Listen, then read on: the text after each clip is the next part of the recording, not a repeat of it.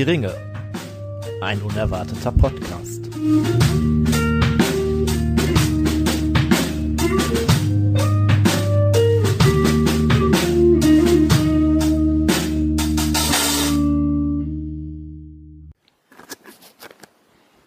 Hallo und ein herzliches Willkommen zu einer neuen Folge von Hör die Ringe, ein unerwarteter Podcast. Ja, Tatsache, da sind wir schon wieder nach ein paar Wochen, wo die letzte Folge kam. Ihr wisst schon. Und äh, heute sind wir in Kurzes Quiz am Rande. Was glaubst du, wird der Veröffentlichungstermin dieser Folge werden? Ich habe keinen Schimmer. Ich auch Ich nicht. bin mir sicher, es wird Mittwoch. So viel, so viel sei verraten. ähm, wir sind heute in einer nie dagewesenen Besetzung für euch da. Mal wieder. Ja, das könnte auch insgesamt so generell noch ein paar Mal vorkommen. Und zwar, äh, ja gut, ne, ich bin offensichtlich hier. Hallo, äh, dann äh, der Tim hat auch schon wie immer was dazu gesagt. ja, Natürlich. wie immer. Und äh, wo wir gerade schon von Tim sprechen, äh, wir haben tatsächlich äh, noch einen Tim hier sitzen. Guten Äh, Abend. Tim ist zu Gast bei uns. Ich weiß auch noch nicht, wie wir das gestalten sollen, ohne dass das nicht verwirrend wird. Es wird schon immer verwirrend, wenn ich euch zuhöre. Also. Das dürfte kein Problem sein. Ich meine, an einen gewissen Grad. Sarah meinte, man könnte euch doch eigentlich äh, ganz wunderbar auseinanderhalten, einfach den Buchstaben des Nachnamens dazu, woraufhin ich sie aufklärte, dass das auch nicht funktioniert. Und selbst wenn man die ersten drei Buchstaben des Nachnamens nimmt, Ja, ähm, dürfte dieses Unterfangen ebenfalls noch nicht von Erfolg gekrönt sein. Okay, dann bin ich Tim S. aus D. Das ja super. Tim S. aus D behauptet. Nee, ich, ich, ich, ich denke, ich kriege das schon irgendwie hin und äh, ich meine, wir sitzen uns ja Gott sei Dank so im Dreieck auch gegenüber. Ähm, irgendwie, irgendwie wird das schon. Wir haben bisher alles irgendwie gewuppt bekommen. Schön, dass du da bist. Danke dafür. Danke, dass ich da sein darf. Und man würde fast meinen, dass wir heute vielleicht eher so ein kleineres, vielleicht Randthema haben, wenn ich mir aber den Fragen- und Punktekatalog da ansehe, der da auf dem Beamer ist, könnte es sein, dass wir uns doch heute ganz nett und etwas länger unterhalten werden. Ja, Worum geht's denn? das verraten wir noch nicht, das verraten wir gleich. Erstmal machen wir wie üblich unsere Genussmittel. Und ich würde sagen, weil du tatsächlich so lieb warst zu backen, erzähl doch einfach mal, was hast du uns denn da netterweise mitgebracht? Ich habe Kümmelkuchen mitgebracht. Direkt aus Bilbos Höhle. Da ich Kümmel nicht so besonders mag, habe ich keinen ganzen Kümmel genommen, sondern gemahlen. Und äh, Ich finde, es schmeckt aber wirklich wenig kümmelig, sondern echt eher kuchig. Also das äh, ja, finde ich auch gut, weil ich bin auch irgendwie kein großer Kümmel-Fan. Äh, Dito? genau. aber äh, den kann man ganz gut essen irgendwie. Ich finde den auch echt lecker. Und da er im Englischen Seed Cake heißt und ich weiß nicht, warum man da im Deutschen auf Kümmelkuchen ausgerechnet kommt, ist er auch noch mit äh, Sesam verziert. Mhm. Was dem wirklich es keinen. Abbruch tut. ja, ich nehme dann mal einen Mund voll. Ja. Ja, ich finde ihn sehr lecker. Ich finde ihn schön fluffig auch. Da ich kein Bier trinke, habe ich dazu einen 2021er Westcliff. Tee. Vielleicht wird, wird uns jetzt irgendwie so Plagiat vorgeworfen, wenn wir auch noch anfangen, äh, Tees zu verköstigen. Aber wir waren zuerst da. Und wie schmeckt dir dein Tee so? Mm, Es fehlt etwas Süße. Ja, gewisse Gastgeber haben einfach keinen Zucker im Haus. Und Ja, wenn man den Kaffee mal schwarz trinkt, das ist aber. Im Haus, im Studio. da, da seht ihr auf jeden Fall mal, wie wir unsere Gäste behandeln und dementsprechend. Ach nee, Moment. Er kommt trotzdem irgendwann gerne mal bei uns vorbei. Ja, du hast es schon angesprochen, du trinkst kein Bier. Ähm, naja, für Tim und mich. Tim gilt das nicht.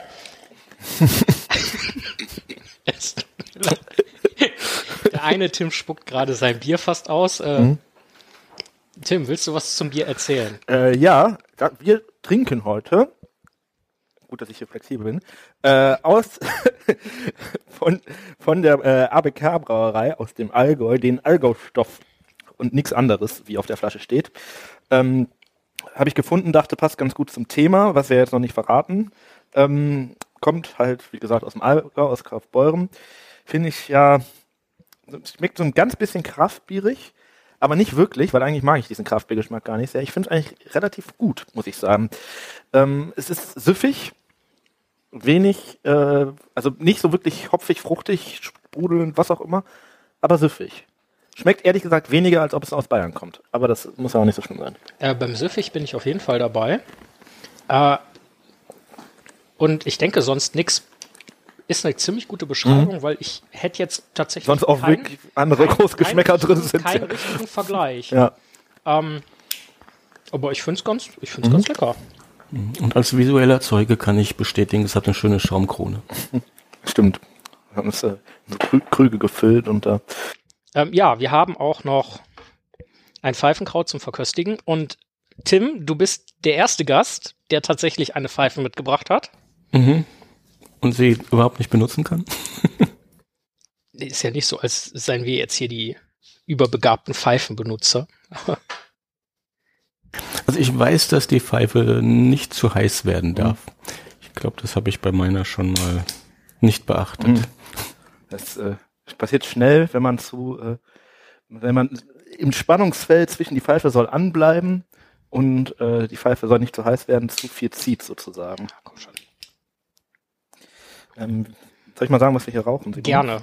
Mein Äh, wir rauchen den. Pipe Tobacco Nummer 79. Äh, wir hatten ja schon ein paar mit Nummern, die waren alle vom Pfeifen Heinrichs. Das hier ist jetzt aber was ganz Besonderes, das kommt aus Rheinbach vom Pfeifstudio Frank. Äh, das habe ich dem Nils ein bisschen abgezogen hier. Das kriegt er auch zurück, keine Sorge Nils. ähm, das ist ein Tabak, ähm, der ja ein bisschen, ich finde schon, dass man einen gewissen Vanillegeschmack vermuten kann, auch wenn die anderen beiden Leute hier das vielleicht nicht so nicht so äh, krass sehen. Ähm, aber der sonst äh, relativ rund schmeckt, finde ich. Wenig fruchtig, wie wir ja sonst irgendwie oft hatten, aber rund wäre so meine Charakterisierung dieses Tabaks. Ich bring mal einen mit, der nach Vanille schmeckt.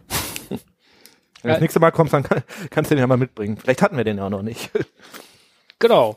Ja, das ist ein guter Vorschlag. Dann steht für dich jetzt quasi auch schon fest, du musst noch mal wiederkommen. Völlig unabhängig, was das heute gibt. Und dann kriegen wir das mit dem Vanilletabak auch hin. Äh, Wie ja. findest du denn den Tabak, Simon? ja, ich bin noch nicht dazu gekommen, den zu rauchen, weil mein Feuerzeug ist pretty leer. Soll ich dir meins geben? Äh, das wäre vielleicht einer. Dankeschön. Dann äh, muss ich mir die Pfeife eben mal anschmökern. Wie, ganz angenehm, der geht relativ leicht zu rauchen. Mhm. Ich finde auch, also der ist nicht so, dass der großartig ein bisschen einsteigerfreundlich. so, ne? Fruchtig finde ich ihn tatsächlich nicht. Ja. Aber ich könnte jetzt auch nicht genau Ich sagen. finde rund. Also er hat schon schon Tabakgeschmack, muss man auch sagen. Eher wenig aromatisiert, aber ähm, ein bisschen Vanille ist drin. Also ich finde, es ist ähm, ich kann, kann das da schon irgendwie vermuten. Rauchringe blasen funktioniert nicht. Rauchringe blasen funktioniert nicht. Beziehungsweise ich hatte zwei sehr, sehr super Rauchringe, aber da hat natürlich keiner hingeguckt. Müssten mal Videoaufnahmen machen. so. Pfeife rauchen mit Hör die Ringe. Mhm. Da müssen wir mal ein bisschen, oh, gar nicht übel. Tatsächlich ist er Rauchringe eigentlich doch das Interessanteste für mich am Rauchen. Dem müssen wir uns auf jeden Fall mal widmen. Äh, so, ich würde sagen, wir kommen. Glaubt ihr eigentlich, da wird auch Pfeife geraucht, wo wir nachher, also wo wir jetzt hingehen? Ich glaube, so zivilisiert sind die nicht. Also hier kommt schon der Vorwurf der. Also vielleicht ein bisschen Rauch, wenn die wieder irgendwelche Häuser anzünden oder so, aber so äh, Pfeifenrauch. Ich denke, die Hobbits haben das ja empfunden, von daher. Ach so, die. Ja, schon vielleicht. Es könnte sein, dass zwischenzeitlich. Ja, wobei es Aha. wurde erst im Auenland erfunden, oder? Soweit Ich Denke weiß, ich äh, auch, ja. Vielleicht so die erst, allerersten Versuche, irgendwie Kräuter irgendwo reinzustecken, könnten da passiert sein. Aber wird nicht irgendwie überall auf der Welt geraucht? Die Frage ist aber, In an, irgendeiner Form? an Tankstellen wird recht wenig geraucht, aber sonst ja. Äh, gut. Ihr, ihr habt uns jetzt relativ lange rauchen gehört. Oder auch nicht. Mal sehen, wie viel da nach dem Schnitt noch übrig ist. Und äh, vielleicht auch ein bisschen spötteln, ob da irgendwelche Dinge in irgendwelche Pfeifen oder sonst wo hingestopft wurden und dann angezündet. Äh, ja, ich würde sagen, wir machen uns gemeinsam auf den Weg in eine Region, die wir noch nicht durchschritten haben, die aber zumindest deren Bevölkerung im zweiten Teil dann auch mal vorkommt und äh, aktuell vermutlich immer noch damit beschäftigt ist, vor Helms Klamm aufzuräumen, würde ich sagen. Und zwar- Nein, Nein? nein. Das ist abgeschlossen. Das haben die schnell hingekriegt. Ja, war nicht so groß das Chaos. ja gut, also, ihr hört Musik und äh, ich krieg meine Pfeife nochmal an und dann geht's weiter.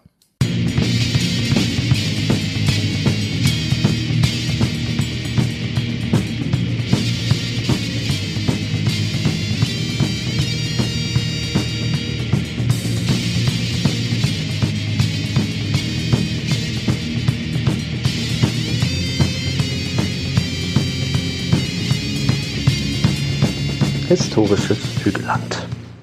Hallo, da sind wir wieder. Naja, und ob ihr es erraten habt oder nicht, wissen wir nicht. Könnt uns ja mal Bescheid geben, auf die eine oder andere Art. Es geht heute nach Dunland. Von den Dunländern habt ihr vielleicht mal gehört, vielleicht mal kurz gesehen, aber ich denke, das ist heute tatsächlich ein Kapitel oder eine Region und ein, ein Volk, was nicht so im Mittelpunkt steht und äh, trotzdem wollen wir darüber sprechen. Ja, ihr Lieben, was ist denn eigentlich Dunland? Tim, magst du beginnen? Dunland ist ein Land, um es mal anzufangen. Ähm, Dunland heißt, oder ist altenglisch für Hügelland und hat sich bis in, also das Wort selber hat sich bis heute in unsere Düne gerettet.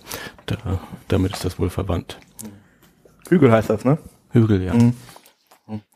Ja, und äh, Dunland sehen wir ja, ja, ich weiß gar nicht, ob man das Land selber in den Herr der Ringe-Filmen sehen kann.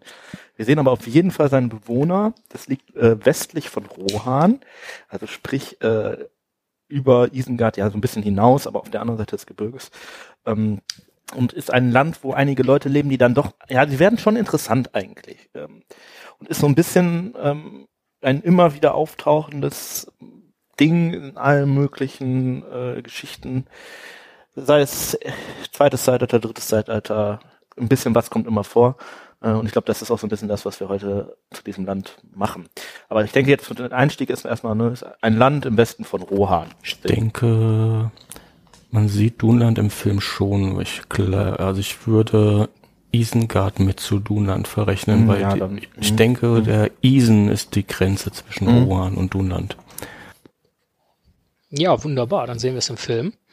Und naja, auch wenn man vielleicht anhand des Landesnamens darauf kommen könnte, aber wer lebt denn da eigentlich?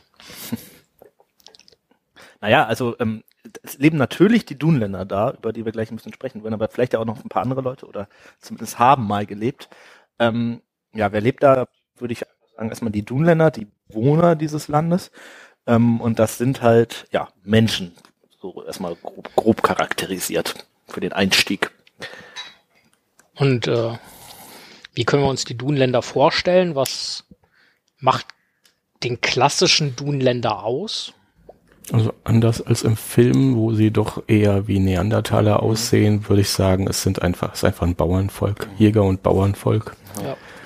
Werden im Film etwas äh, schlecht dargestellt. Ja, viele Bärte irgendwie, ne? wobei sicherlich ein paar Dunländer auch Bärte gehabt haben. Äh, und ich glaube schon, also relativ einfaches, einfache Menschen, die da echt als Bauern und Hirten und so leben, jetzt sicherlich keine großen Städte bauen oder irgendwie großartige Kunstbauten errichten. Und äh, wenn man jetzt gehössig ist, könnte man sagen, wahrscheinlich errichten die auch keine Bäder, so wenn man das ein oder andere anti-dunländische Vorurteil be äh, bedienen möchte.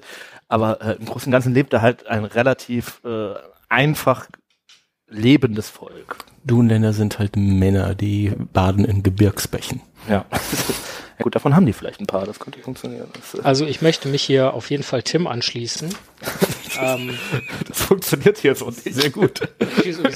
Sehr diplomatisch vor allen Dingen. Was hier funktioniert und was nicht. Das, äh, ähm, ich äh, finde auch, dass die filmische Darstellung vielleicht etwas etwas grob gegenüber den Dunländern ist. Ähm, Neandertaler ist ja jetzt gar nicht so weit hergeholt, finde ich. Also ganz passend. Also so schlimm ist es vermutlich nicht.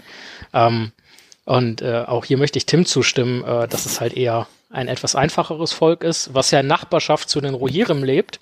Ähm, die auch eine äh, ganz spannende Vorgeschichte haben, zu der wir jetzt auch im Anschluss kommen werden.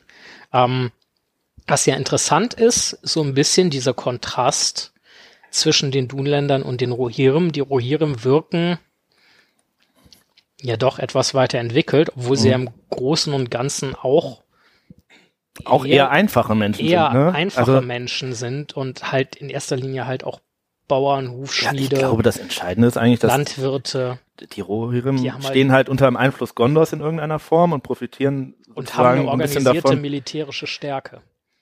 Ja, das stimmt. Sie haben sicherlich, also wir hören ja gar nichts von irgendwie einem, weiß ich nicht, wie übergearteten Fürsten, König, was auch immer, von Dunland. Es ist gar nicht klar, ist das überhaupt ein, ein Staat an sich oder sind das einfach wirklich verstreut lebende Leute, Meiner Recherche nach sind es verstreut lebende Ja. Leute. Jedes Dorf äh, werkelt vor sich hin Ja, und, und sie gibt eigentlich niemanden, der die so, also darum man jetzt mal aus, aus dem vorgelassen, aber sonst gibt es ja niemanden, der die wirklich jetzt irgendwie anführt im Sinne. Das heißt, wenn du jetzt von den Dunlandern was möchtest, musst du im Prinzip in jedes Dorf einzeln gehen und mit denen sprechen.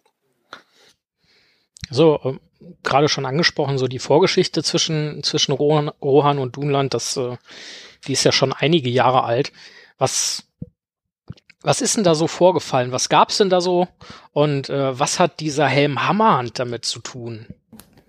Also erstmal zur Vorgeschichte angefangen bei den Numenoran. Die Numenorer haben sich ja irgendwann in Mittelerde breit gemacht, haben das quasi annektiert und die, das muss ich nachlesen, ein Wort äh, Mhm. Quatutuirim, ist das richtig? Ja, Gwatutu Irim. Ich glaube, es bezieht sich auf den Fluss, der da. Das äh, sind mh, das sind die Vorfahren der, Ja. also das, die Vorgänger der Dunländer, also vom Volk her. Mhm. Die sind halt verdrängt worden von den Numenorern. was ja vielleicht auch ein Punkt ist, den man gegebenenfalls in der jetzt kommenden Serie äh, irgendwann mal sehen könnte, ne? dass man sieht, wie die Numenorer quasi Kolonien oder was auch immer an den Küsten errichten und dann halt denen da ihre Bäume weghacken irgendwie. Äh, Kommt drauf an, ob man die Numenorer als die Guten oder die Schlechten darstellt. ja. Ich bin Ja, bei den Rohirrim da nämlich auch nicht so sicher.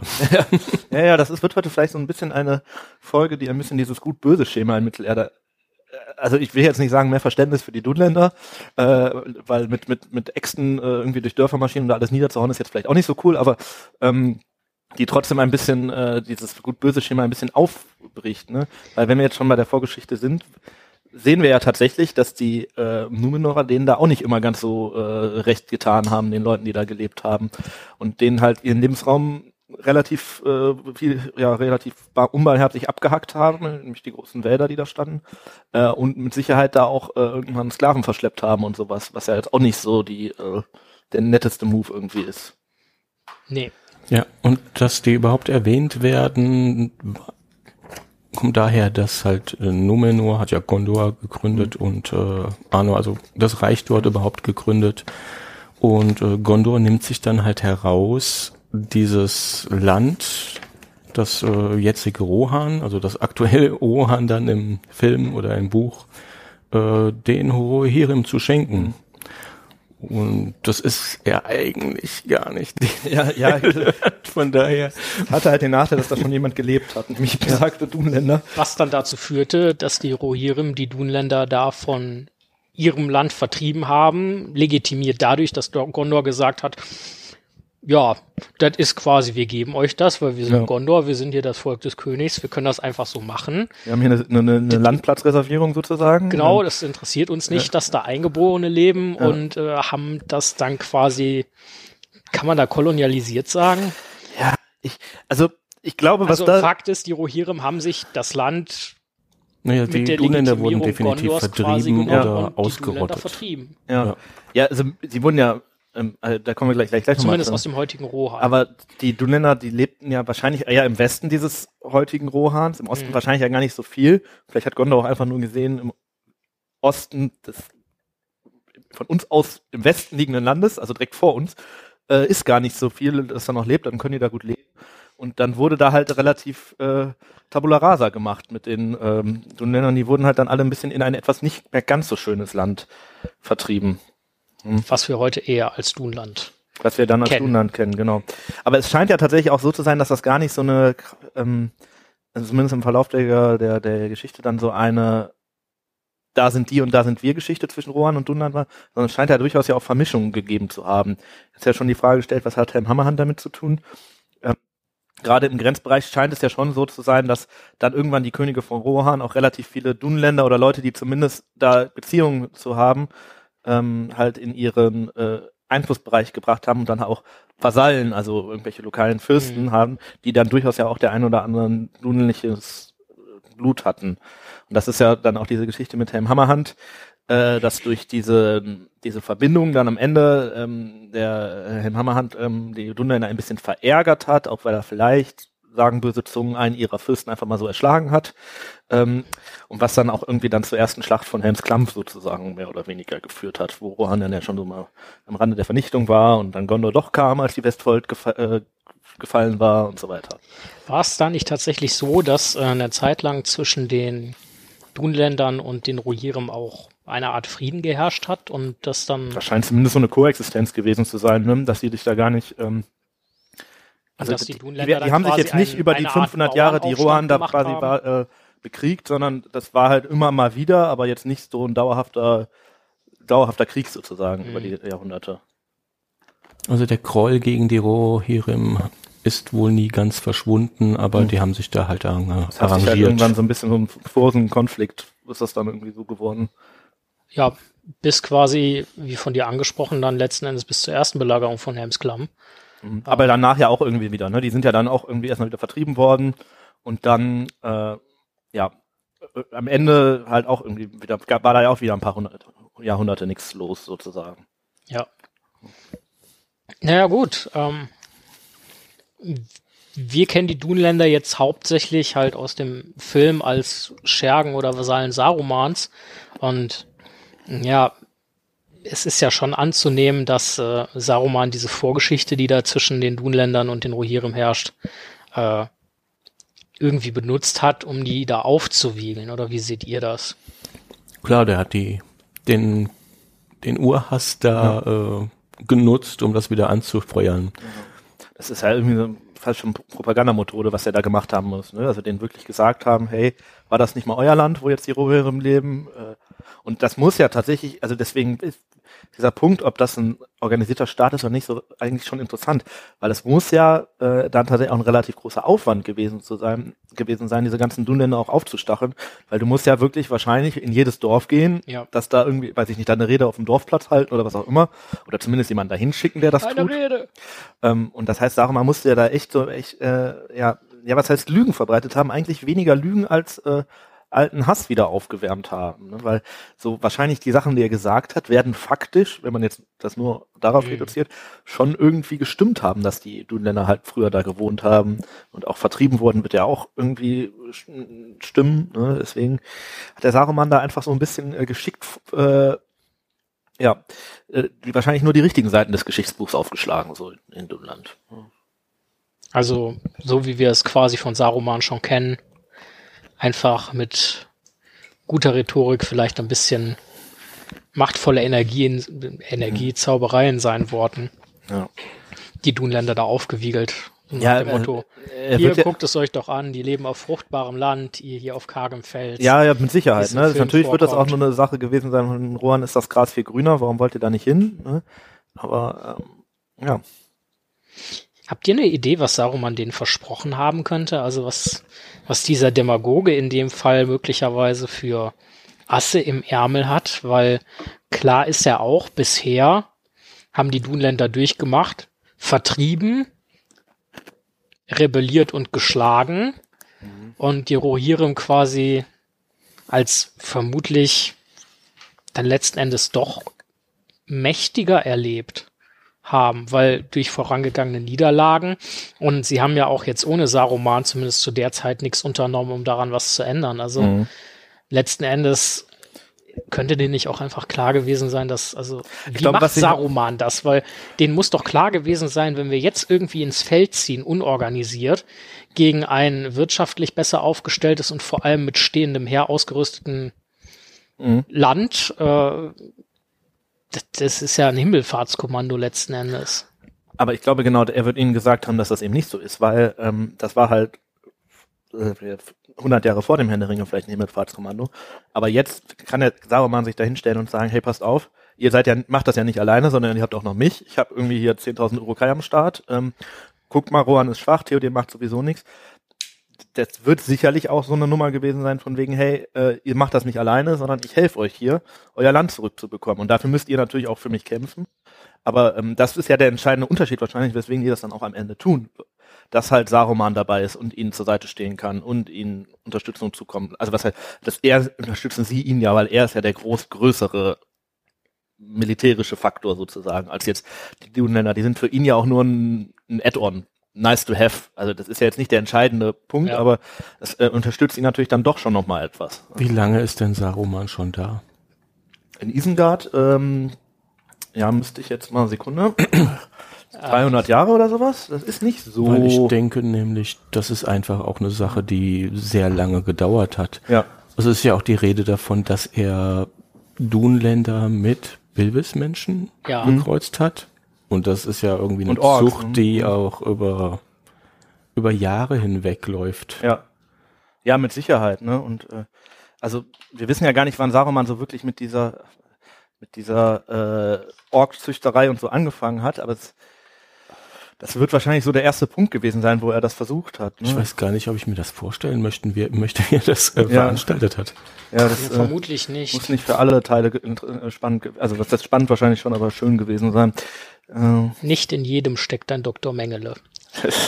Aber in ihm vielleicht schon. Also ich äh, habe gerade nochmal nachgeguckt. Saruman ist äh, 2759 hat er sich in im Ortang niedergelassen. Also sprich so. Das ist da, als die Rohirrim auch der Rohan bekommen. Nee, nee, nee, das ist da, wo Helms, äh, die, die Schlacht um Helms Klamm ja ungefähr oder? schon, ne? Also Ja. Muss irgendwie gleiche. Die 2758 waren die Ja. Schlacht um Helms Klamm. Ja, dann ist da. Aber gut, wahrscheinlich in dem Moment erstmal irrelevant für sie, weil die ja, äh, weil Saruman ja da kein eigentlich einer von den Guten war. Ne? Oder beziehungsweise wahrscheinlich eher sogar besser für die. Dann wird man gedacht haben. ne? Wissen wir, wie Saruman sich gegenüber den Dunländern verhalten hat? Also ich meine jetzt nicht, nachdem er offensichtlich ein Interesse daran hatte, sie auf seine Seite zu ziehen, um Rohan zu vernichten, sondern davor, weil Saruman ja zumindest Rohan, solange er gut war, ja schon durchaus wohlgesonnen war. Wissen wir, wie lange Saruman schon das Ganze plant? Mhm. Ja, das ist eine Darüber gute lässt Frage. sich spekulieren. Also anscheinend ja schon beim Hobbit, oder? Da sind noch erste Verdachtsmomente seitens Gandalf aufgekommen. Ja, und man weiß ja auch vorher, dass er ähm, zum Beispiel relativ lange behindert hat, dass der Weiße Rat Sau Sauron überhaupt angreift. Aber man weiß ja gar nicht, also wenn man sagt, wann hat Saruman geplant, Verrat zu begehen, was meint man eigentlich damit? Weil er eigentlich von Anfang bis Ende immer nur auf eigene Rechnung handelt. Mal ist, er- ist auf der Seite des Guten und sagt, wir greifen Sauron nicht an, weil dann am Ende findet er noch, äh, kommt der Ring irgendwie nicht zum Vorschein. Und auch am Ende, als er auf Saurons Seite ist, hat er ja auch nicht vor, da zu bleiben. Sondern er versucht ja, also er begeht, hintergeht Sauron ja dann auch nochmal. Ähm, Deswegen ist es schwierig zu fragen. Eigentlich zieht Saruman ja von Anfang an bis Ende schon sein Ding so durch. Scheitert halt, ja. Und das beinhaltete irgendwann diesen Verrat, wann er sich entschieden hat, sich erstmal Sauron anzuschließen. Schwierig zu sagen, finde ich. Ich glaube, Ich glaube, das ist auch nicht so ausschlaggebend, aber er Ja. hat ja eine Armee aufgebaut. Das ist ja etwas, was über etliche Jahre hinweg ja, das gemacht schon so seine werden 20, musste. 30 Jahre gedauert haben, bis da also er Größe was ist irgendwie. vor allem, er muss sich ja quasi Handlanger, in, in dem Fall vermutlich Orks geholt haben. Das darf ja grundsätzlich erstmal nicht so schnell auffliegen. Mhm. ähm, dann nach und nach da Rodungen vornehmen, Industrialisierung und dann die, diese Züchtungen. Und diese Züchtung muss ja quasi auch so pervers das Konstrukt ist, ne? Aber die muss ja auch zum Erfolg geführt werden. Ob das jetzt von Anfang an geklappt hat, wer weiß, ne? Wie lange hat Melkor gebraucht, um die Elben zu Orks zu formen? Ich denke, das sind halt alles Sachen, die da die da mit reingehen. Ihr habt es eben schon angesprochen. Ähm, lasst uns mal ganz kurz, oder vielleicht noch nicht so kurz, mal gucken, ne? Über den Film reden. Wo sehen wir denn die Dunländer und Also wo sehen wir sie vielleicht auch nicht, wo sie eigentlich hingehört hätten? Ja. Wir sehen sie, glaube ich, auch nur zweimal. Das einmal ist, als dieser Anführer von den Dunländern da vor Saruman steht und irgendwie sagt, wir schwören dir hier die Treue und dann Ist das, dass diese der, ist das nur in der Extended, kann das sein? das ist möglich. Ich, das weiß ich nicht. Möglich ist das. Okay. Wo der die, in dieses Messer greift und dann irgendwie da diesen, nennen wir es mal Blutschwur irgendwie Ja, ja, mal. genau. Und dann kurz darauf greifen die dann ja in Rohan die ersten Dörfer an. Das wird ja so ein bisschen als Eröffnung dieses Krieges Sarumans gegen Rohan dargestellt im, im Film jetzt. Ähm, danach sehen wir eigentlich, soweit ich weiß, nicht mehr.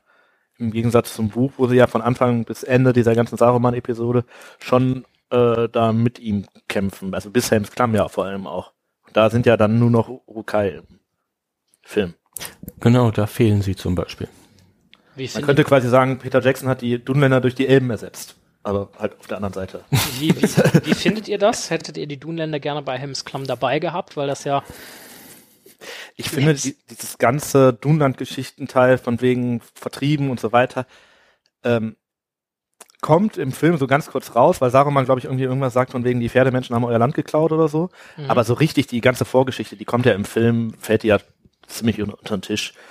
Also er hätte die Dunländer im Film auch weglassen können. Ja. Das hätte keinen Unterschied gemacht. Ja. Mhm.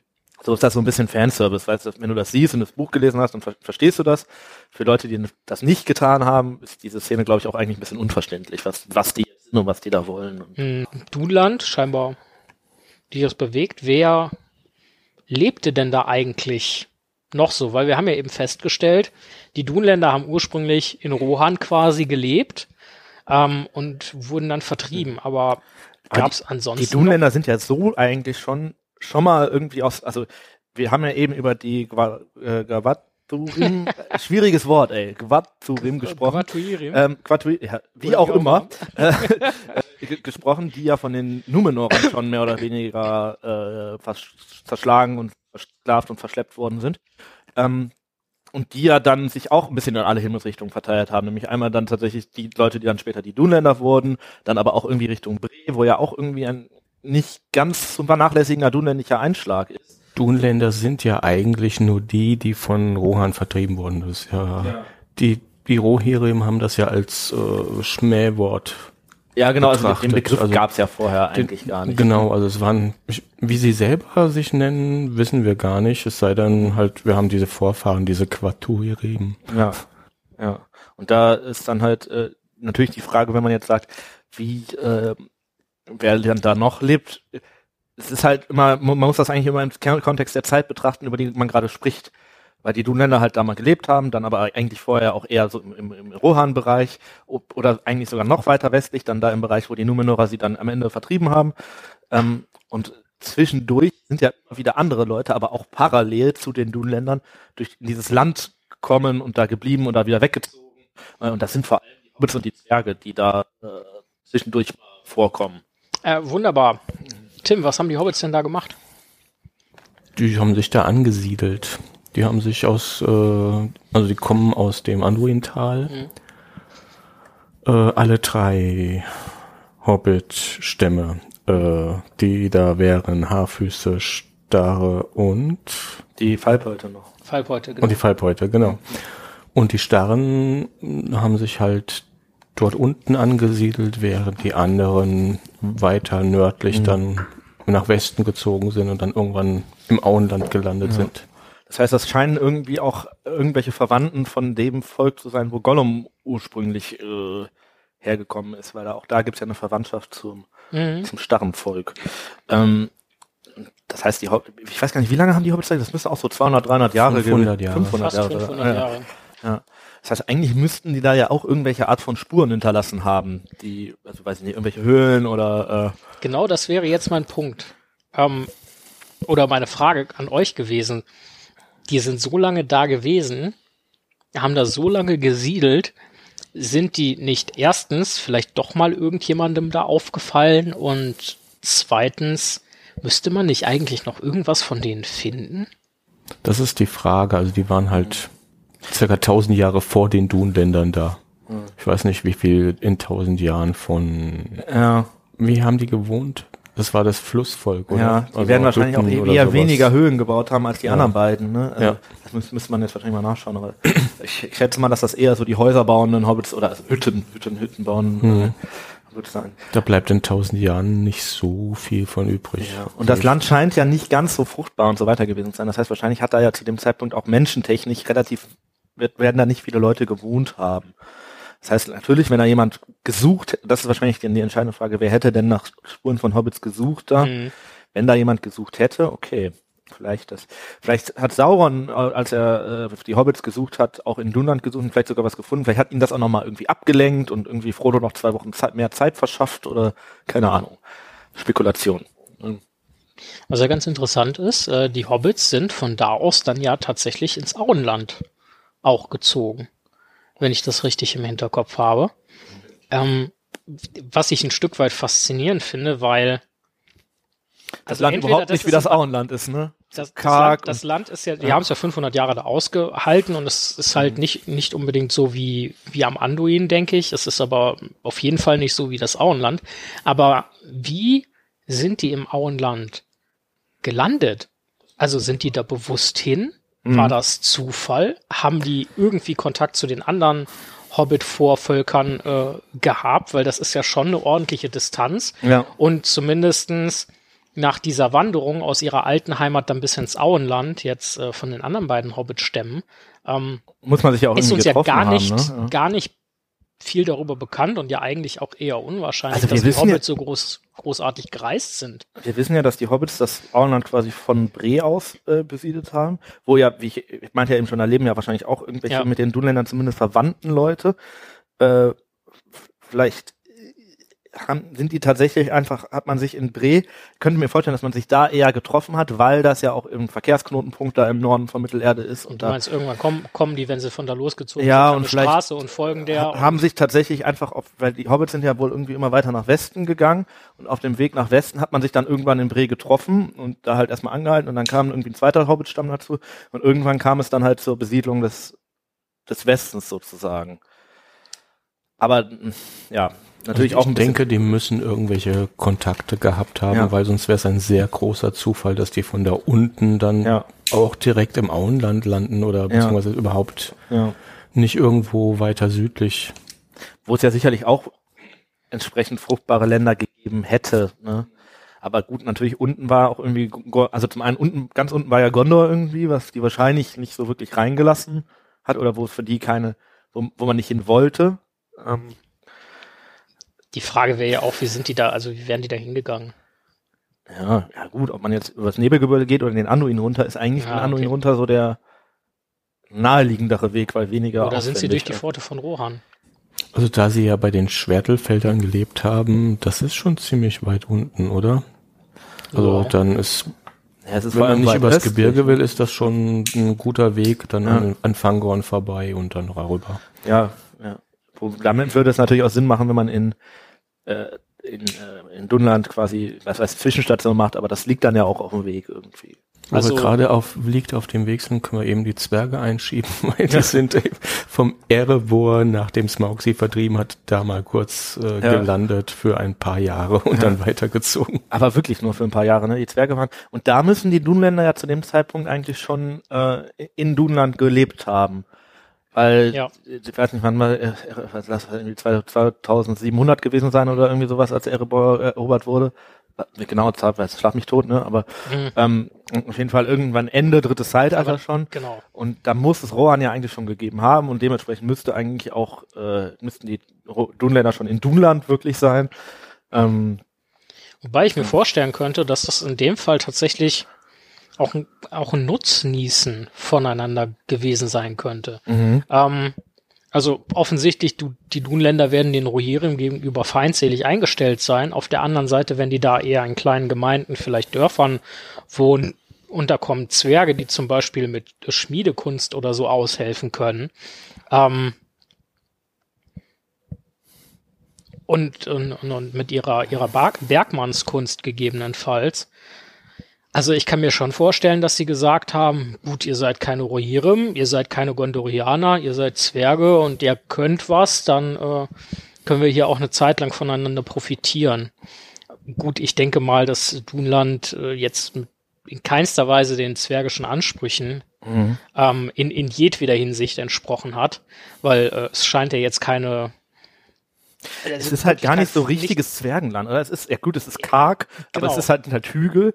Ähm, da wird es auch keine großen Erze irgendwie gegeben haben. vermutlich auch einfach keine, nicht so wirklich Berge, sondern da Ja. gibt's halt das Ja, das Nebelgebirge und wenn die Zwerge ins. Nebelgebirge gehen, dann gehen sie halt nach ne, Kasadum, weil Kasadum ist toll und da wohnt der Balrog, aber da ist auch Das war, ach so, Mithril ich, ich habe ich natürlich bei der Biervorstellung vergessen. Das war auch der Grund, warum ich das Bier ausgewählt habe, weil äh, von wegen Vorgebirge, Hü- Hügel, Hügelland so. Wie ist die Verbindung zum Allgäu? Ach so, ja. Das noch und, nebenbei. Äh, äh, und äh, also nochmal noch mal zu den Zwergen. Äh, die, die Dunländer konnten ja auch gar nichts irgendwie erbringen oder machen, was, was den Zwergen weitergeholfen hätte, weil die Zwerge wollen ja basically, wollen die ihren Berg zurück.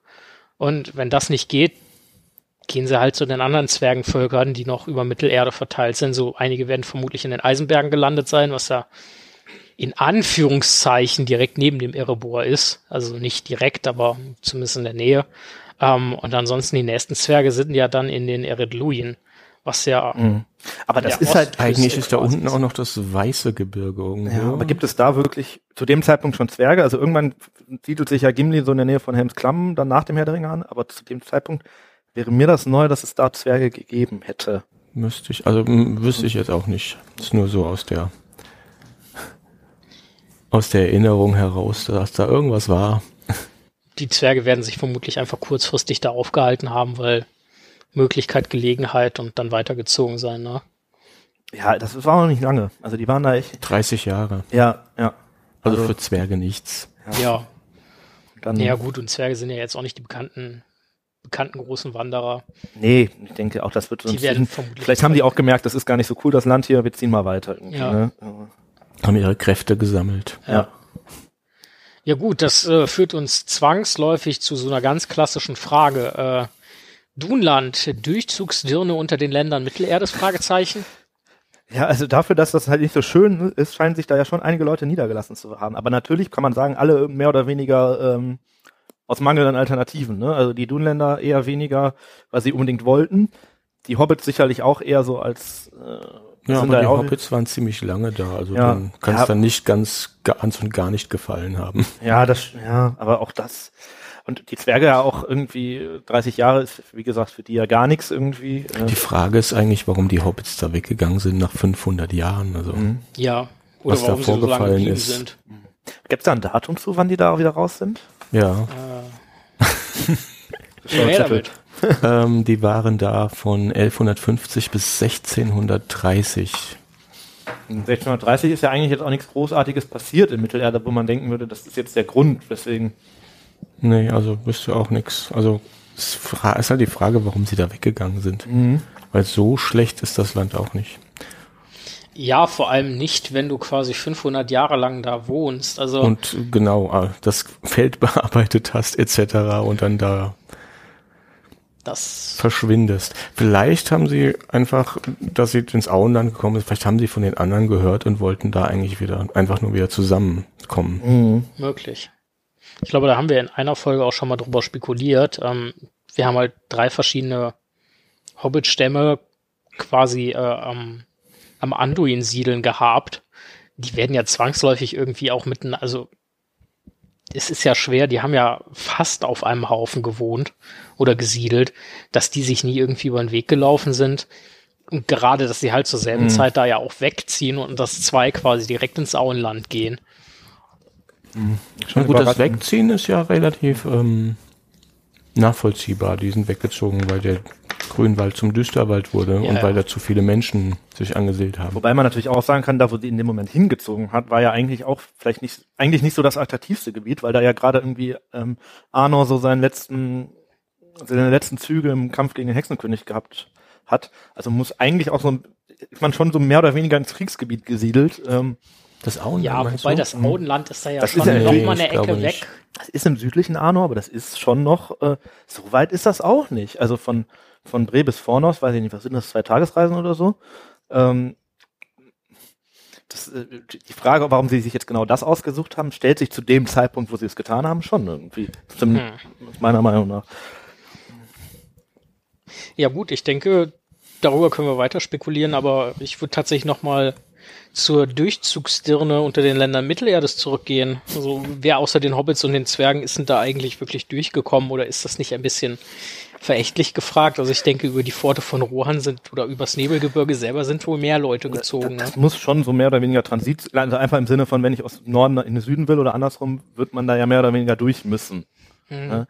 Vielleicht ein bisschen westlich dran vorbei, kann sein, aber eigentlich ähm, ist das schon dadurch, dass die Pforte von Rohan ja der einzig gute Weg quasi von Gondor nach ins Eriador-Arnor-Gebiet ist, schon, ähm, schon sicherlich ein Durchzugsland. Einfach im Sinne von, dass man da nicht wohnt, aber dass man halt durchwandert.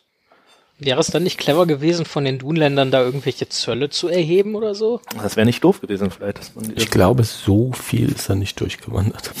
Okay, also. Ja, wahrscheinlich, wenn du den, ähm, also da wird auch nicht so viel Verkehr zu der Zeit gewesen sein, ne? weil ähm, Arno ist da ja schon längst untergegangen, als die Dunländer da wohnen.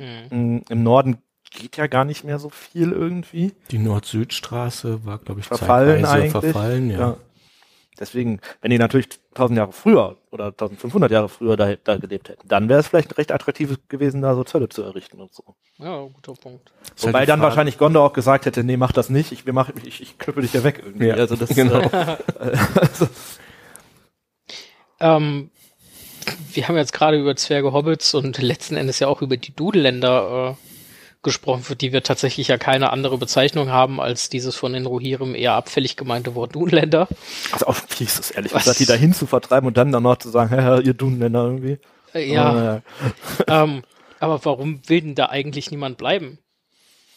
ja, wir wissen gar nicht und so ich sag mal auf so kontroverse Art und Weise. Mhm. Also gerade insbesondere bei den Hobbits, äh, die, die, die da 500 Jahre gelebt haben, aber letzten Endes doch nicht bleiben wollten. Liegt's nur am kargen Land oder? Das ist halt die Frage, ob sie da nicht bleiben wollten oder ob sie aus anderen Gründen da weggegangen sind. Also das Ka Land ist karg, klar, aber ich meine, wenn man sich da eingerichtet hat, Ja, und wir wissen ja auch eigentlich, dass die Starren, glaube ich, die letzten sind, die zu den anderen Hobbits stoßen. Vielleicht haben die auch einfach gehört, dass die da planen, zumindest das Auenland zu besiedeln. Und dass die deswegen weggegangen sind, weil das dann irgendwie attraktiv klang.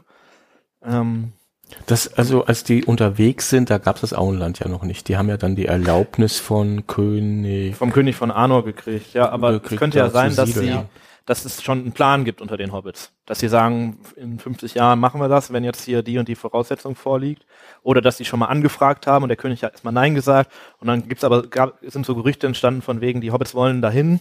Vielleicht haben die Starren in Dunland das gehört und sich dann gedacht, ja, dann stoßen wir dazu. Ja, die Hobbits haben das Auenland ja auch mit einer Bedingung bekommen, Mhm. die Brücke aufrechtzuerhalten, Stimmt, oder ja. was war das? Wir müssen sich um die Brücke kümmern. Ja. Die eine Brücke. Tja.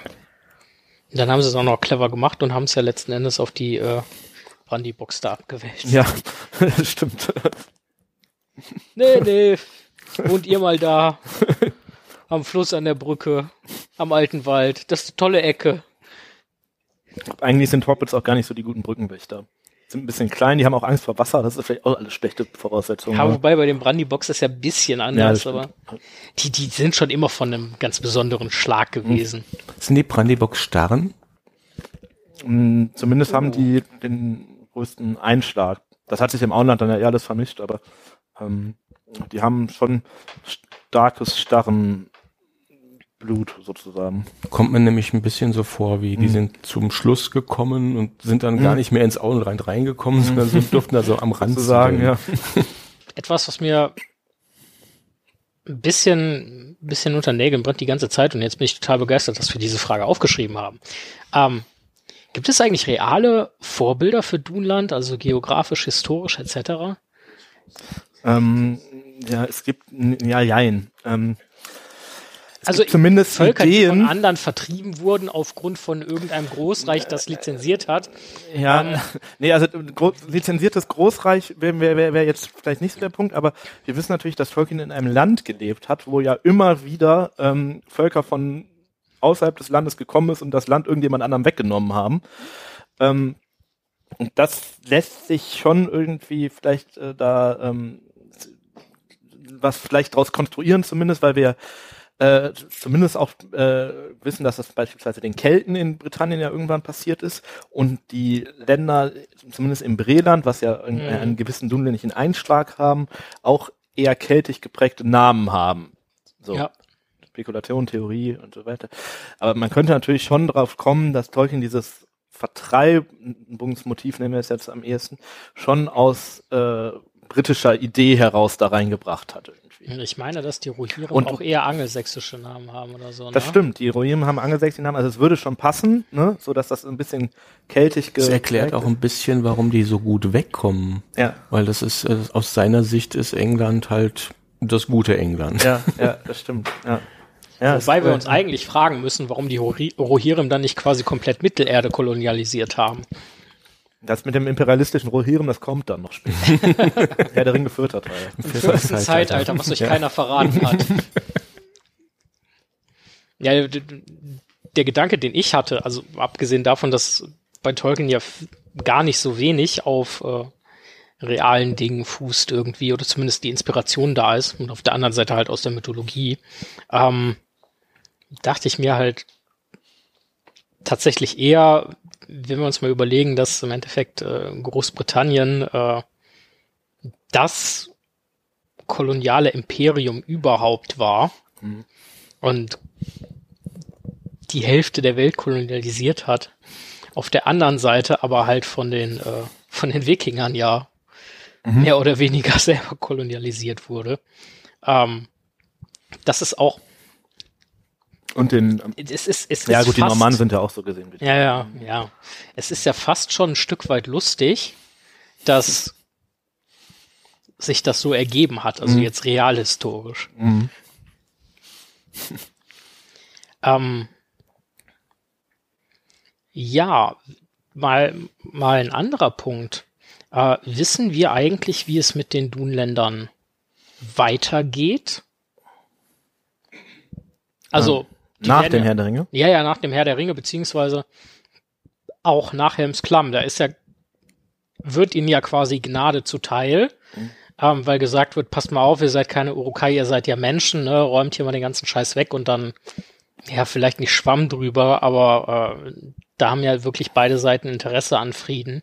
Mhm. Ähm, Also die Dunländer, da zeigt sich zum Beispiel, dass die Dunländer nicht so das Hinterwäldlervolk sind, sondern auch schon logisch denken können. Die Mhm. schlagen sich ja dann nach Helmsklamm tatsächlich teilweise auf die Seite von den freien Völkern und kämpfen gegen Sauron. Ja. Und ich kann mir vorstellen, dass die da weitergelebt haben und eventuell sich auch wieder, wie sie es ja vorher auch schon gemacht haben, in den Rohirrim ausgekommen Denk, sind. ja, und wahrscheinlich werden sie, es kann ja sogar sein, dass die Rohirrim den dann so mehr oder weniger in ihr Reich eingegliedert haben, ne, und äh, die dann da quasi, wie sie es ja vorher auch schon ein bisschen gemacht haben, die so zu Vasallen gemacht haben hm. und dann so ein bisschen äh, typisch britisch äh, einge eingemeindet haben, so. Ähm, ja, was im Endeffekt die, die Anschlussfrage hat, äh, was ist dann mit Dunland passiert? Weil so eingemeindet, dann wird es ja vermutlich auch die Gelegenheit gegeben haben, im fruchtbaren oder im fruchtbaren Rohan zu leben. Ich denke mal, nach dem Krieg war zumindest mehr Platz. Guter Punkt, ja. mhm.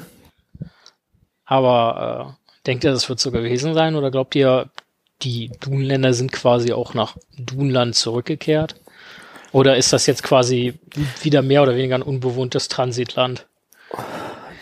Also wahrscheinlich äh, werden, werden, wird es erstmal so geblieben sein, wie es vorher war, weil natürlich hat wird das nicht so sein, dass jetzt ähm, Rohan und Gonner da diesen Krieg gewonnen haben und gesagt haben, wir ändern jetzt hier auf einmal zu unseren Nachteilen die äh, Weltkarte. Dazu war das, glaube ich, dann doch zu Hm. ja, machtbewusst sozusagen.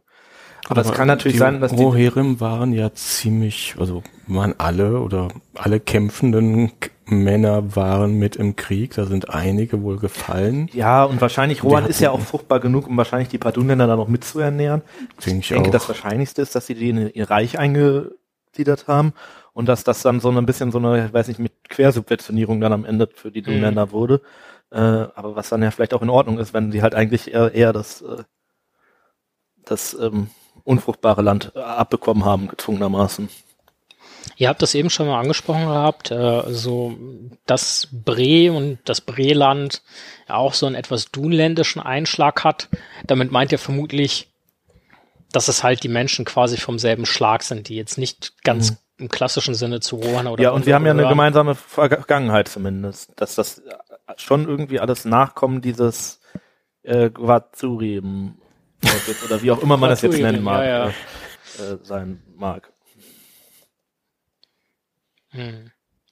Glaubt ihr, dass es da später noch sowas wie eine Art Hin und Her gab, also zwischen dem Breland und den quasi Dunländern, die dann in Rohan wohnten?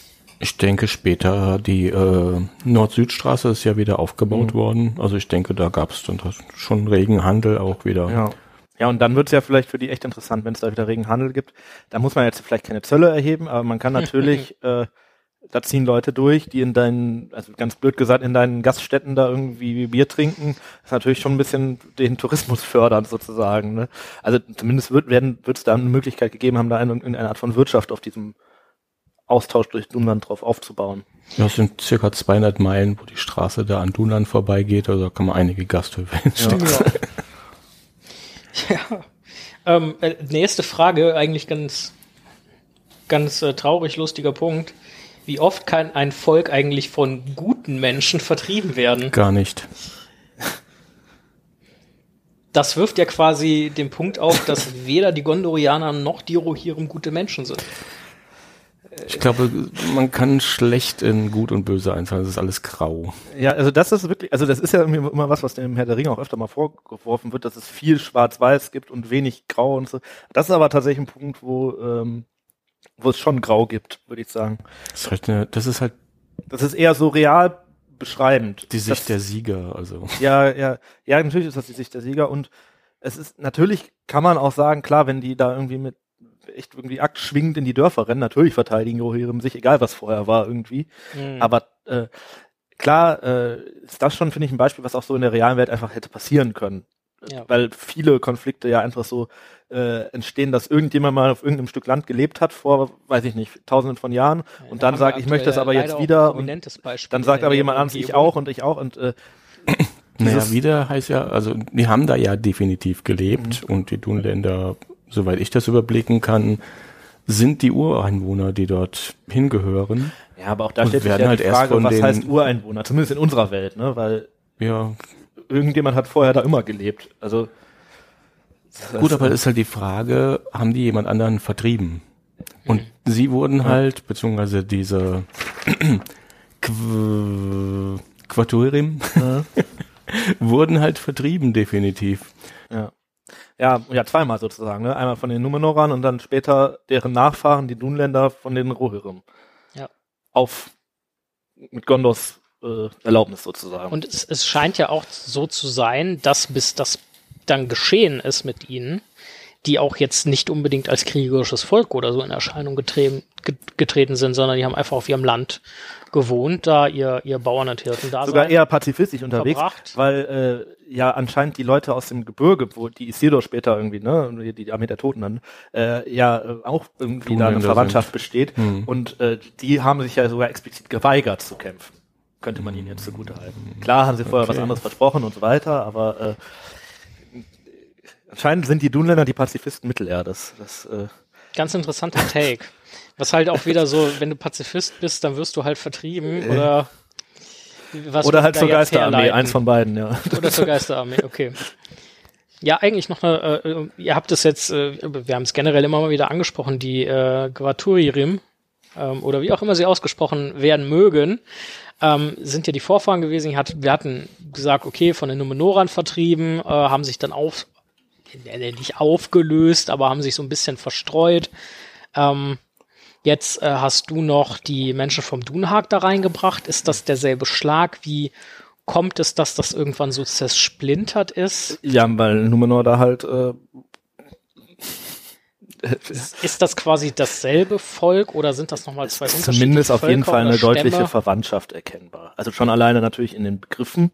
Dunland und Dunhag hat ja nicht zufällig den gleichen Wortbeginn, aber ähm, es scheint ja auch so von den, so, das scheinen echt die Ureinwohner dieser Länder zu sein, bevor halt einmal die Rohirrim sind ja alle aus dem Norden gekommen, die Numenor-Nachfahren sind ja alle mehr oder weniger vom Westen gekommen Übers ähm, Meer, ja.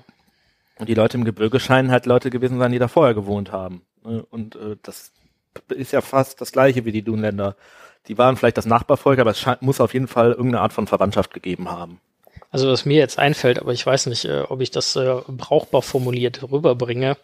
Ähm, das ist jetzt vermutlich etwas weit hergeholt. Ähm, auch weil es zeitlich gesehen vermutlich äh, sehr knapp sein könnte. Aber eine, ein, ich sag mal, Ureinwohner eines, eines Gebiets oder eines Landes, die dann von in Anführungszeichen Übermenschen, den Numenora vertrieben werden, könnte da vielleicht noch eine andere Assoziation bestehen? Oder tendenziell eher nicht. Ähm, denkst du an die äh, Geschichte der Kontinente westlich von uns oder äh, auf was bezieht sich das? Ähm, ja, ja, nicht Also Nils mein, meinte mal eben so das Amerika Mittelerdes, aber ich weiß nicht, ob du das meinst. Was ist das Amerika Mittelerdes? Elben. Elben. Ach so, nein, ich will nicht auf die Elben hinaus, sondern äh, auf die Numenora, äh, die sich für eine überlegene ja. oder wie eine überlegene, in Anführungszeichen, Rasse oder wie ein, ein Übermensch oder so äh, Ja. Verhalten selbst erklärt und äh, Ureinwohner Also, quasi ja. vertreiben, was ja im Endeffekt jetzt nicht so, das ist ja in unserer westlichen Welt äh, von unserer Seite aus äh, durchaus ein paar Jahrhunderte an diversen unterschiedlichen Beistell, äh, Beispielen so praktiziert worden. Ja. Ja, klar. Ähm, ich meine, gut, da können wir, also können wir jetzt heutzutage auch irgendwie wenig dran ändern, außer es vielleicht nicht weiterzumachen. Guter Punkt. ja. Aber ähm, ja, klar, es gibt da sicherlich irgendwie Parallelen und ich glaube, dass da jetzt gerade Numenor als Inselstaat, der ja an sich eher wenig britisch geprägt ist, muss man sagen, aber dass das ein Inselstaat ist, was Kolonien in der Welt an den Küsten errichtet und die Wälder da abhaukt und so weiter. Ich weiß nicht, ob das Zufall ist oder nicht doch in, zumindest eine gewisse Idee dahinter stecken könnte. fiel mir jetzt gerade noch ein. Ähm, ja, wissen wir, ob die Dunländer Öl hatten? Ich äh, frage einfach mal so in die Runde. Ich glaube nicht, dass sie dann in das Land vertrieben wurden. Vielleicht war in Rohanöl, das könnte sein. Das,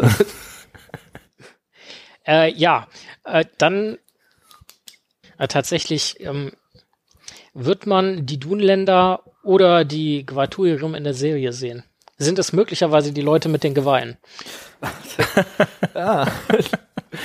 das, wo die langlaufen, das sieht so ein bisschen nach kargen Hügelland aus. Die Ne? Dunländer wird man definitiv nicht sehen. Die gab es da noch nicht. Aber die Quatur. Also jetzt mal Spekulation groß, groß drüber geschrieben, ne? Aber wir sehen ja diese Haarfüße, Ja. die sich irgendwie da, also in diesem Trailer verstecken die sich ja vor irgendwelchen Leuten und warnen sich gegenseitig. Und offensichtlich wandern die ja wohin, was ja zeitlich auch passen würde.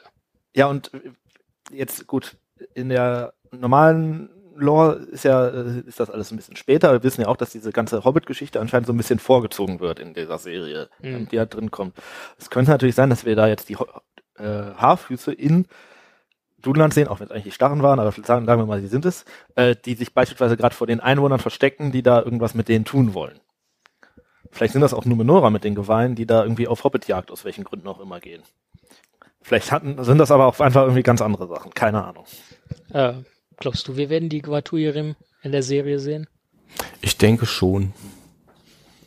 Ich denke, wenn wir, also wir werden uns ja nicht nur in Numenor aufhalten, wir werden uns auch nach Mittelerde bewegen und dann werden wir die auf jeden Ich Fall könnte mir vorstellen, sehen. dass das äh, dieses Motiv von wegen der Kolonien der Numenora jetzt noch nicht unbedingt in der ersten Staffel kommt, aber im Laufe der Serie wird das mit Sicherheit kommen. Also das, das ist ja auch ganz, also das ist ja auch ein relativ entscheidender Teil des, des, des Falls von Numenor, dass die halt sich immer weiter ausbreiten und immer mächt also und anfangen Mittelerde quasi ja auszubeuten und so weiter. Ne? Und das ist ja dann auch was, was Sauron vorfindet, was die Numenora sich schon vorher selber ausgedacht haben, aber was er ja auch ganz massiv verstärkt mit diesen äh, Menschenopfern, die dann irgendwie noch irgendwie aus äh, Mittelerde nach Numenor verschleppt werden und so weiter. Ja. Äh, woran ich gerade denken muss, es ist ja jetzt vor äh, sehr kurzer Zeit, äh, darüber haben wir auch äh, eine kleine Folge gemacht, der, der Tim und ich. Ähm, also jetzt der, der quasi fast immer im Podcast dabei, Tim und ich und nicht unser Gast Tim und ich. ähm, da haben wir über den, äh, über den Trailer zur Amazon-Serie gesprochen. Was mir einfällt, da sieht man am Anfang äh, ja auch Menschen vor einem Bauernhaus ein Feld bearbeiten. Ja. Ähm, Das sieht überhaupt nicht nach Numenor-Menschen das aus, ne? sah jetzt überhaupt nicht nach Numenora aus. Ähm, könnte es sein, dass wir da vielleicht tatsächlich die Quatujerim schon gesehen haben. Möglich. Auszuschließen ist das auf jeden Fall nicht. Gut. Wobei das dann ein bisschen fies ist, irgendwie zu sagen, die Menschen haben ihre Felder zu beschützen und dann geht es genau um die, die dann später von den Rohirrim von ihren fruchtbaren Feldern vertrieben werden und ins Hügelland abgeschoben werden. Aber möglich ist das. Wobei ich auch nicht weiß, woran macht ihr fest, ob jemand nach Numenora aussieht oder nicht. Äh, das ist ne, also Steinbauten und so. Natürlich hast du die auf so einem Dorf nicht, ne? Aber, Eben. Äh, aber wenn man Numenor sonst gesehen hat, war es immer irgendwie eine Stadt und irgendwie aber auch. Richtig, aber die müssen eben auch irgendwie versorgt werden. Richtig, vielleicht lassen die Quatujerim für sie arbeiten. wir machen euch die Bäume weg, wir vertreiben euch dann ein bisschen und da, wo die Bäume sind, da bauen wir Felder hin. So einfach ist das. Nein, nein, da baut ihr uns Felder hin. Ja, genau. Entschuldige, du hast völlig recht. Ähm, gut, ja, ich würde sagen, wenn ihr nichts mehr habt, dann müssen wir uns noch äh, über das unterhalten, worüber wir uns am Ende des Podcasts immer unterhalten. Und zwar ein Zauberer kommt nie zu spät. Ähm, ja, Gandalf und die Dunländer. Also während sich Saruman der Dunländer ja durchaus annimmt, wissen wir da irgendwas von Gandalf? Oder sind die dem einfach scheißegal, so wie das schon mal passieren kann, wenn man für Gandalf nicht unbedingt von größerem Nutzen ist? Ist nicht sein Forschungsfeld auf jeden Nee, Fall. das ist echt eher nicht sein Bereich. Ich glaube einfach, er hat sie ein bisschen, also was heißt, er hat sie vernachlässigt, aber Er hatte sie nicht auf dem Schirm. ja. Wenn er geahnt hätte, dass Saruman sie so einsetzt, wie er sie einsetzt, dann hätte er sich vielleicht auch ein bisschen mehr um sie gekümmert. Es ist vielleicht ein Stück weit Ignoranz von Gandalf, weil klare Kiste ist ja so zu Rohan hält der ja irgendwie in gewisser Weise oder zumindestens zu zu dem Gedanken an ein altes, einheitliches Königreich, was Gondor letzten Endes oder der König von Gondor letzten Endes wieder werden und zusammensetzen soll. So, worunter unter anderem die Rohirrim ja auch fallen. Oder im, im, im, im Nordosten ja letzten Endes die verbliebenen Dunedain auch rund ums Breland. Gut, jetzt weiß er, kennt er vermutlich um die Geschichte zwischen den Dunländern und den Rohirrim. Ähm, dem wird ja auch irgendwie klar sein, dass denen jetzt nicht unbedingt Recht oder Gerechtigkeit widerfahren ist durch diesen Landraub, der da vonstatten ging und durch die Vertreibung. Ich, ich fürchte einfach, am Ende sind die Dunländer dann doch nicht wichtig genug. Ähm, die sind ein kleiner Teil und für Saruman sicherlich in dem Moment auch wirklich hilfreich, aber es wäre halt für ihn auch ohne gegangen. Und die Frage ist, was hätte Gandalf denn tun sollen? Also ähm, vielleicht, also, ich finde so Recht- und Unrecht-Kategorien bei dem Thema sowieso ein bisschen schwierig. Mhm. Äh, selbst wenn man jetzt sagen würde, die Dunländer sind irgendwie mehr im Recht als die Rohan-Leute, was tust du dann? Frieden stiften. Ja, Frieden Gegen den Feind. ja, also was man natürlich hätte versuchen können, wäre den Dunländern das auszureden, dass Saruman da irgendwie, ne? Weil das sicherlich, weil wir sprachen drüber, ähm, du musst nicht irgendwie nur einen König belabern, sondern du musst ja mehr oder weniger ein ganzes Volk belabern.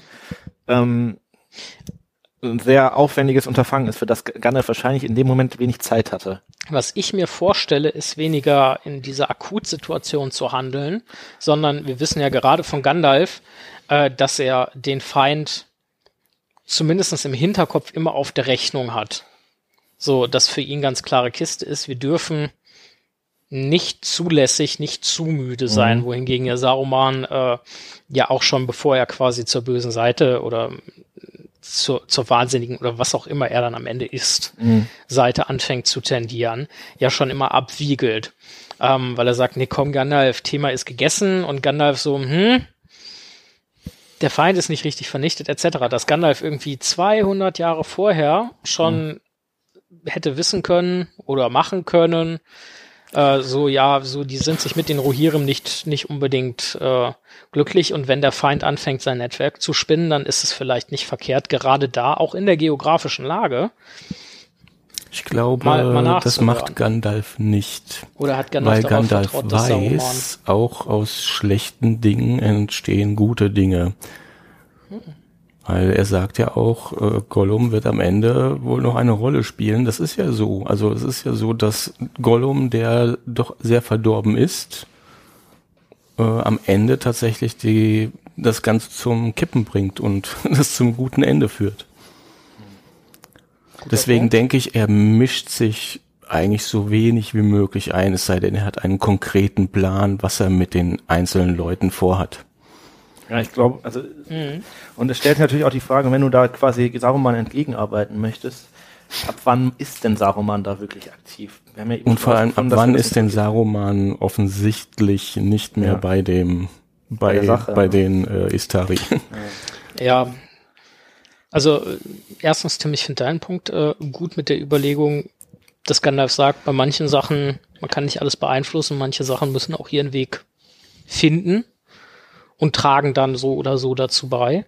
Ähm, und auch äh, bei dir, dir Tim, mit dem Saruman-Punkt, ähm, weil äh, der nächste Punkt ist, Gandalf muss ja letzten Endes, das wird mir gerade klar, auch davon ausgehen, dass Saruman, bis er es denn eindeutig anders weiß, theoretisch Verbündeter der Rohirrim ist und ja. dementsprechend von den Dunländern da eigentlich keine Gefahr zu drohen scheint. Ja.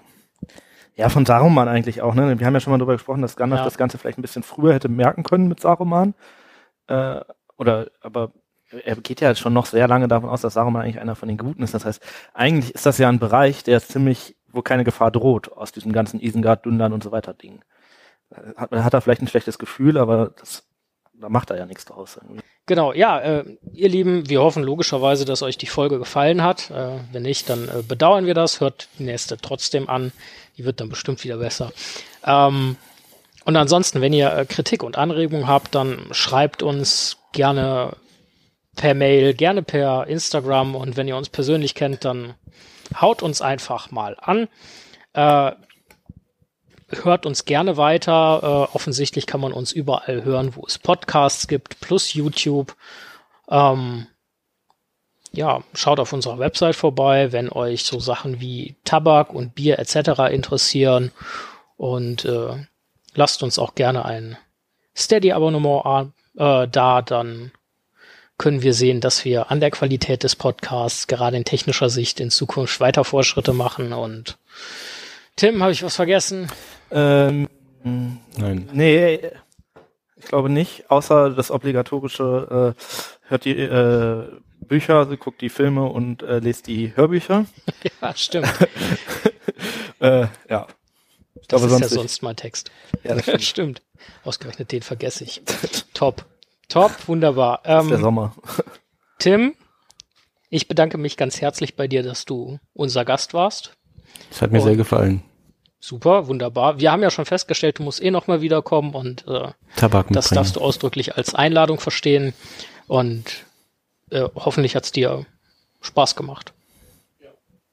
Top. Äh, auch Tim, bei dir bedanke ich mich, ja. weil äh, du auch dabei warst und Ausnahmsweise. Mhm. hören wir dich in Kürze sowieso nochmal. Also Dankeschön. Ja. Äh, und ihr Lieben da draußen, äh, macht euch ein schöne, wann auch immer ihr uns, wo auch immer ihr uns gerade hört. Und äh, wir hören uns beim nächsten Mal bei Hör die Ringe. Ein unerwarteter Podcast. Tschüss. Ciao.